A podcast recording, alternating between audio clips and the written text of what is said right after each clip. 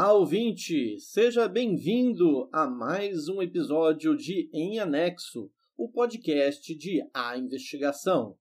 Eu sou David Agape e hoje recebo Gustavo Maltache, que é diplomata e escritor. Formado em Direito pela UERJ, Gustavo é mestre em Diplomacia pelo Instituto Rio Branco e doutor em Administração Pública pela Universidade de Illinois, em Chicago. Judeu e neto de sobreviventes do Holocausto, Gustavo é autor do livro Contra Toda a Censura, publicado em 2002 pela Faro Editorial. O livro debate o tema da liberdade de expressão e traz formas de se combater a censura.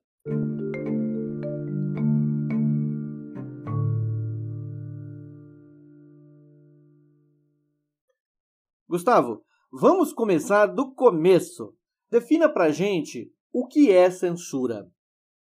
Olha, é, eu costumo entender a censura como é, a intervenção do Estado na nossa liberdade de expressão. E por liberdade de expressão, eu entendo que a liberdade de expressão significa que todo ser humano é livre para pensar ou não pensar o que quiser e para dizer ou não dizer o que quiser. Né? Então, você ser livre para se expressar significa você ser livre de coerção. Né? Significa que o Estado não pode me coagir a dizer ou não dizer determinada coisa. E, inclusive, se outras pessoas quiserem impedir né, de dizer ou não dizer alguma coisa, o Estado também deve me, deve, deve me, me, me defender é, dessa coerção. Então, é, a liberdade de expressão significa é, essa liberdade é, total de você dizer ou não dizer o que você pensa. E a censura ocorre exatamente quando o Estado interfere nessa liberdade. Gustavo, no seu livro Contra Toda a Censura, você faz uma defesa quase que irrestrita da liberdade de expressão, incluindo os chamados discursos de ódio. Mas você apresenta algumas ocasiões onde alguns limites a esta liberdade de expressão podem ser impostos, como quando há incitação direta à violência. Como nós podemos identificar essa incitação direta à violência? Sempre é bom começar, eu sempre gosto de começar esse tema dizendo o seguinte: a gente concorda, né, a, a imensa maioria das pessoas, né, nós concordamos que discursos de ódio, né, discursos tipo extremistas, discursos antissemitas, racistas, é, discursos propondo a derrubada é, da democracia, coisas desse tipo, a gente concorda que esses discursos são ruins, errados e devem ser combatidos. Né? A grande questão é qual é a maneira, qual é a melhor maneira de combater esses discursos, em especial tomando o cuidado para não dar poder demais para o Estado e isso depois não se tornar um problema ainda maior do que o discurso original que a gente queria combater, né? Então, dentro desse tema aí da, da liberdade de expressão, existem pessoas que pensam assim: bom, se o discurso é de ódio, por exemplo, um discurso racista, um discurso antissemita e tal, e a gente já sabe que isso é ruim, vamos proibir. Né? Essa costuma ser a intuição natural das pessoas. Mas o que eu defendo é, no meu livro é uma visão que é mais ligada à visão americana, né? a visão da, da primeira emenda à Constituição dos Estados Unidos, que é uma visão que entende o seguinte, que quando você dá poder para o Estado para proibir uma coisa, como, por exemplo, discurso de ódio, o Estado vai acabar definindo o que é ódio. E, naturalmente, esse poder será abusado. E daqui a pouco ele vai definir que você criticar o governante também é ódio. Daqui a pouco ele vai começar a abusar dessa prerrogativa de controlar o discurso para censurar coisas que seriam críticas legítimas. Né? Então, é, é o que se chama de os riscos de tirania advindos da limitação da liberdade de expressão. Então, o critério que eu explico e que eu é, é, defendo né, no meu livro é que a gente tem que permitir o, o, qualquer discurso até o momento em que ele se transforma em uma incitação direta à violência. Essa incitação direta é, à violência, ela tem que se configurar como uma ameaça ou como o chamado à violência imediata. Então, claro, se você disser, por exemplo, para um, é, vamos supor, para um assassino de aluguel. Olha, vamos ali cometer um assassinato e tal. Evidentemente que isso não está é, permitido, não está, não, não, não tá, vamos dizer, sob a égide aí da liberdade de expressão. É, se você disser para uma multidão, olha, vamos ali agora invadir aquele prédio tal, Obvi obviamente que isso também não está protegido pela liberdade de expressão. Agora, uma, uma defesa abstrata, é, mesmo que contenha uma possível violência futura, como ela não é direta, ela deveria sim ser é, protegida pela liberdade de expressão. É por isso que, inclusive, é, no meu livro, eu, eu defendo, inclusive, por exemplo, a liberdade de expressão para o comunismo. É, a imensa maioria dos comunistas defende a derrubada violenta é, do, do, regime democrático. É, o, eles defendem uma tirania, a ditadura do proletariado. E mesmo assim eu defendo que eles têm a liberdade de falar isso. Então, ele, enquanto isso fica no ativismo abstrato, isso deve ser protegido pela liberdade de expressão. Só no momento em que eh, o revolucionário vira e fala: vamos ali agora derrubar o poder, pegue aqui essa arma, vem comigo e tal. No momento em que isso se torna um chamado à ação direto, é, a ação direta e imediata, aí sim isso perde a proteção da, da liberdade de expressão. Né? O jornalista e escritor Leonardo Coutinho afirma que dizer que tudo é censura é banalizar a censura. Para ele, existem alguns nuances da censura antes da censura propriamente dita, como, por exemplo, a deslegitimação feita através dos selos de fake criados pelas agências de checagem. Para você, existem esses nuances de censura uh, e como eles funcionariam? Olha, eu, eu, concordo assim que é, a gente tem que sempre usar é, com muito cuidado é, esse tipo de, de conceito para realmente você não, não, não, banalizar, né? E, eu entendo que determinadas, determinadas críticas, como por exemplo essa questão de acusação de, de fake news, acusação de negacionismo, né, como se usa é, como tem se usado essa palavra recentemente e tal. Eu, algumas dessas, é, elas claramente são técnicas para você deslegitimar o discurso do adversário, mas também está dentro do, da disputa retórica. Né? A, democracia ela é, sobretudo, uma disputa retórica. Então, assim, não tem muito como a gente se afastar disso. Né? Existe uma, uma crítica que muita gente faz hoje né, à democracia, ah, mas os debates estão pura, puramente retóricos, as pessoas não querem mais discutir o conteúdo, a substância das políticas públicas, elas não querem discutir as evidências, elas não querem fazer uma, um debate racional das coisas. Mas, gente, isso, a política nunca foi isso. A política nunca foi, não é e nunca será isso. Né? Não é à toa que a disciplina da retórica existe há milhares de anos. A retórica é parte do, do, do funcionamento das disputas públicas. É assim que funciona, é o convencimento, é a persuasão, é a propaganda, é, é a interpretação, é a, é a, narrativa, é a forma como você é, é, é, o pessoal chama de framing, né? É a forma como você enquadra um determinado problema e explica ele. É a, é a disputa sobre os conceitos, sobre o que quer dizer um conceito, se aquilo é. é agora tem até o, o debate aí, se é gasto ou é investimento. Né? Então, esse é, é a questão da disputa linguística também. Então, assim, tudo isso faz parte de como a democracia funciona. Então, eu concordo que, assim, se chegar e dizer que é, uma, uma crítica pesada a um discurso seja uma censura, acho que não é o caso. Mas, evidentemente, que quando você tem o, o, o órgãos públicos envolvidos é, na proibição de manifestação é, é, da expressão de alguém, aí a gente começa a chegar próximo do que seria uma censura. E eu só digo assim do que seria uma censura, né? Eu digo dessa forma assim condicional, porque há limites realmente à liberdade de expressão, como até o que a gente acabou de falar sobre a incitação direta à violência. E no meu livro eu trato de vários outros limites.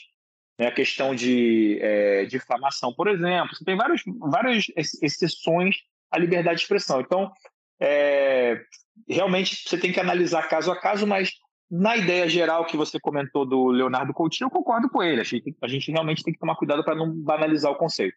Mas e no caso das redes sociais?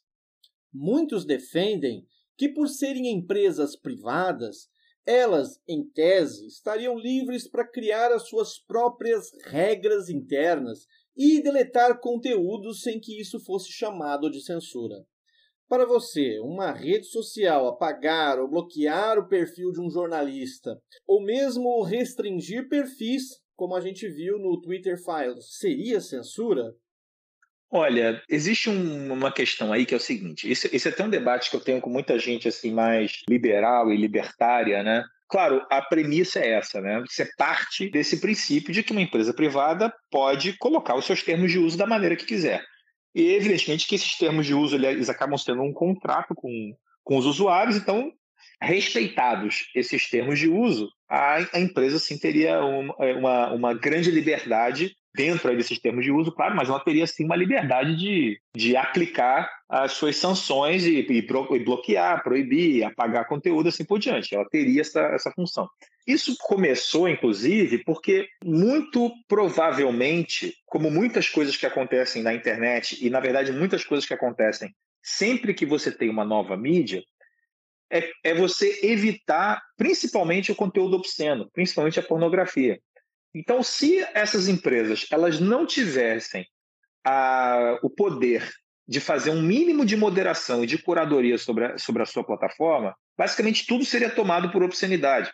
Né? Você não teria como sanear, vamos dizer, uma plataforma para um uso, é, é, não sei nem como chamar isso, né? mas um uso é, não, não sexual, por exemplo, porque muitas dessas plataformas elas querem promover um debate que não tem a ver com isso e, deixa, vamos dizer, a pornografia para os sites específicos de pornografia. Então, muito começou por causa disso. Não à toa, lá atrás, né, a lei americana que começou a discutir esse processo de permitir, de dar autonomia para as empresas de internet fazer esse tipo de moderação e tal, era o Communications Decency Act, né? Era era coisa da, da, da, decência aí na comunicação e tal. Então, esse era parte do, do, do vamos dizer, da, das preocupações que estavam na mente de muita gente quando eles começaram a, a pensar essa questão de como dar poder para as empresas de internet poderem regular o conteúdo. E aí você tem uma longa história sobre isso, sobre a questão da seção 230 e assim por diante, que é um debate que até hoje está tá na pauta aí do, dos debates sobre liberdade de expressão na internet.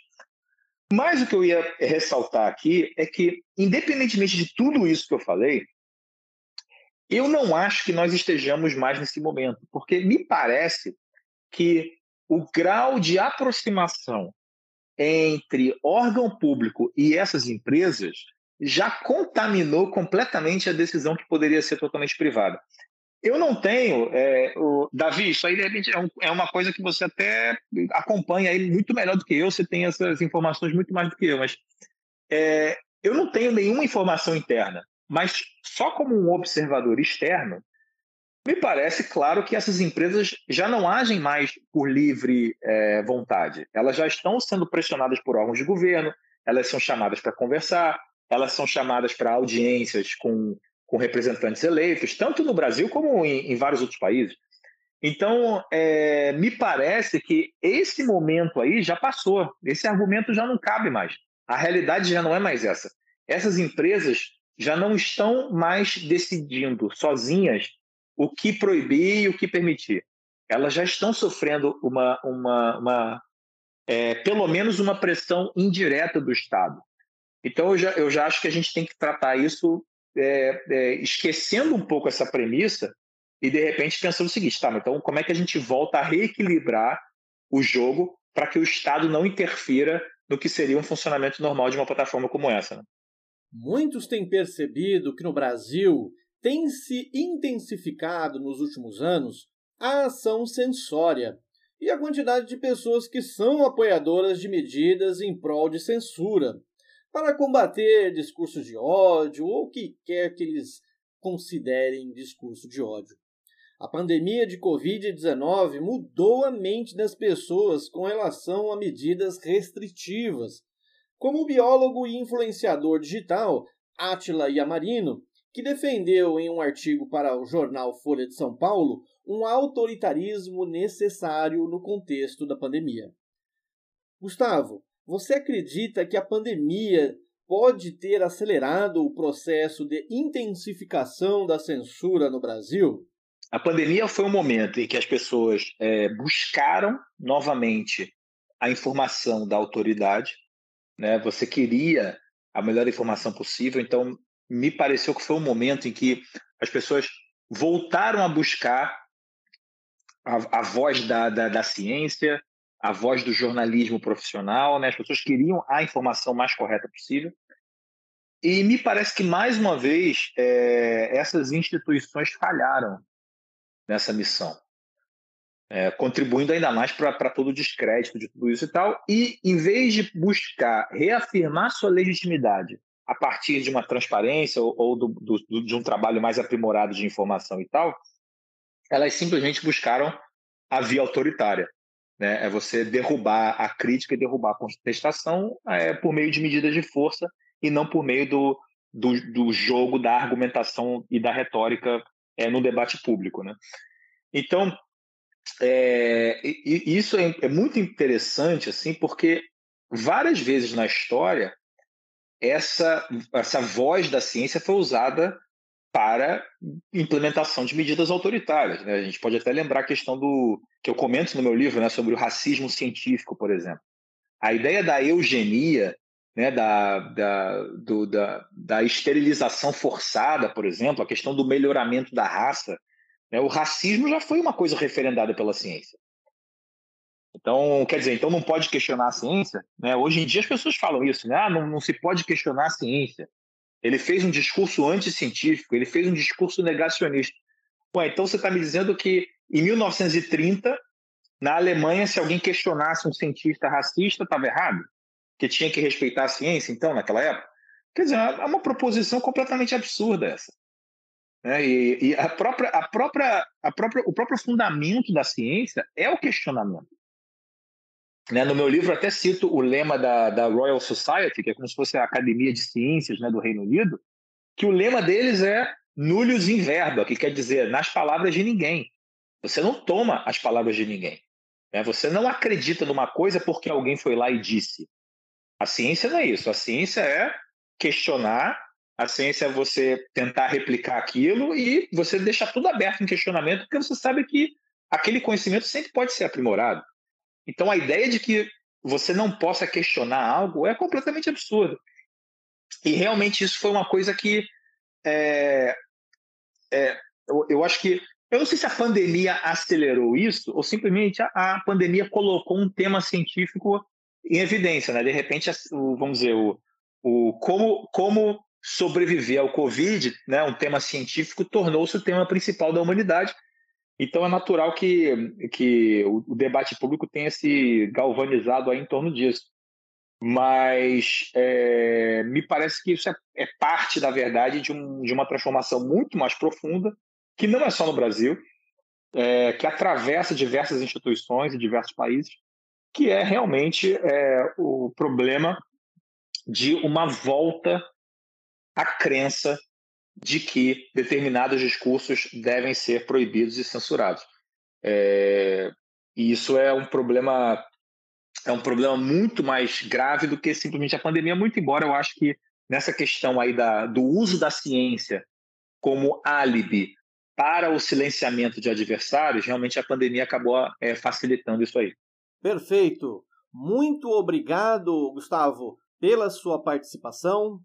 Lembrando que o livro Contra Toda a Censura está disponível para venda na Amazon em versão digital e livro físico. A gente vai colocar aqui na descrição do podcast para quem quiser comprar o livro. Ótimo, Davi, muito obrigado aí. Eu agradeço o convite e quando quiser estou à disposição. Um grande abraço. E agradecemos também aos nossos ouvintes pela audiência e pela paciência. Lembrando que este podcast só existe graças aos nossos apoiadores. Se você não é apoiador ainda, clique em A Investigacão barra assine. Encontro vocês na próxima edição de Em Anexo, o podcast de A Investigação.